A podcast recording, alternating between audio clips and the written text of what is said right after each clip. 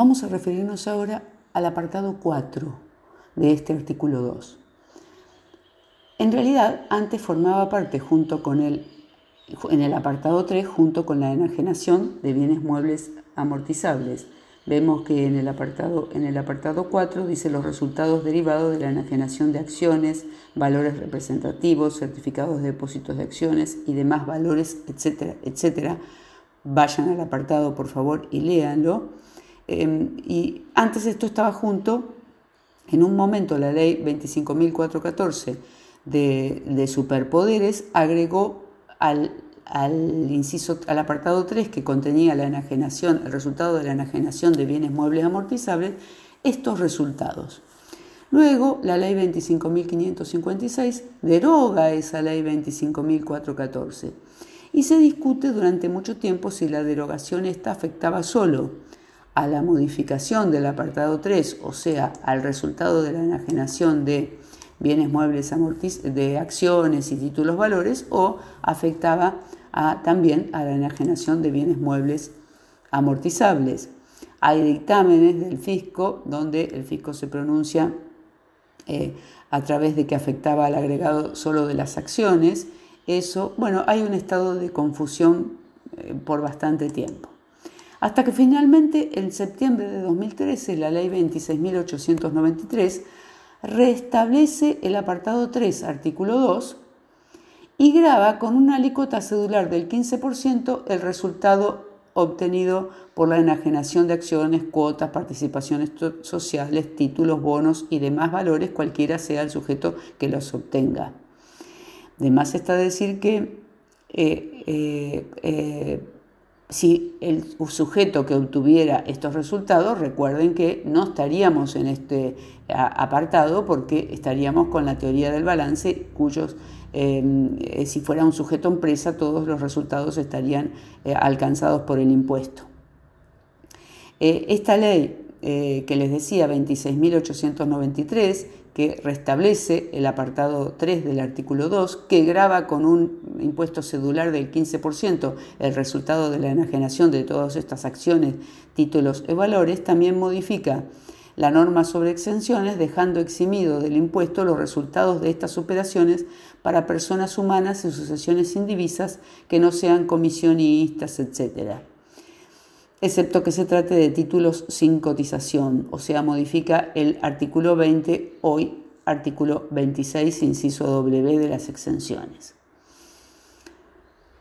Luego, la reforma de la ley 27430 modifica el apartado 3, dejando solamente el resultado de la enajenación de bienes muebles amortizables como está actualmente, e incorpora los apartados 4 y 5.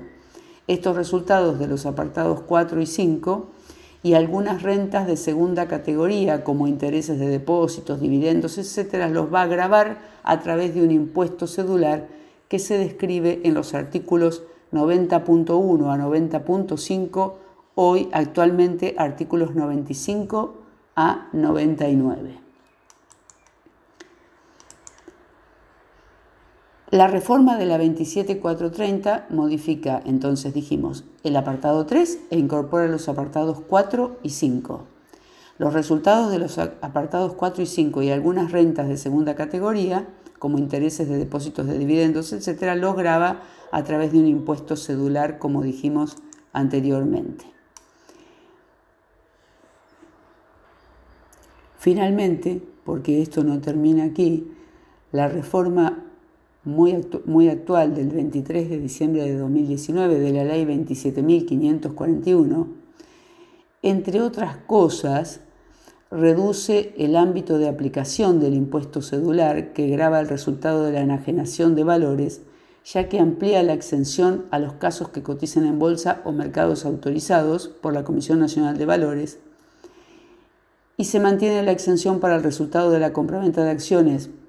o valores representativos y certificados de depósitos de acciones y para el de rescate de fondos comunes de inversión abiertos con subyacente principal en acciones que cumplan los requisitos de colocación por oferta pública con autorización de la Comisión Nacional de Valores de operaciones o de operaciones realizadas a través de mercados alcanzados por la Comisión Nacional de Valores. O sea, que el impuesto cedular para estas ganancias de capital que se encuentran en el apartado 4 del artículo 2 se aplicará en muchos menos casos, como por ejemplo el caso de una venta de una obligación negociable sin oferta pública, al 5% o al 15% según corresponda, o de la cuota parte de un fondo común de inversión cerrado sin oferta pública al 15%. Este artículo 2, apartado 4, que como dijimos no está derogado, pero sí se redujo eh, notoriamente el ámbito de aplicación, graba, como decíamos, los resultados derivados de la enajenación de acciones, valores representativos, certificados, depósitos de acciones y demás valores, cuotas y participaciones sociales, eh, incluidas las cuotas partes de fondos comunes de inversión y certificados de participación de fideicomiso financiero, cualquiera y cualquier otro derecho sobre fideicomisos, contratos y contratos similares, monedas digitales, títulos, bonos y demás valores, cualquiera sea el sujeto que los obtenga. Repito lo que les dije antes, que hay que tener en cuenta que si estas actividades las realiza un sujeto empresa, entonces no estamos en estos apartados, porque ahí estaríamos en aplicar la teoría del balance, que todas las rentas estarían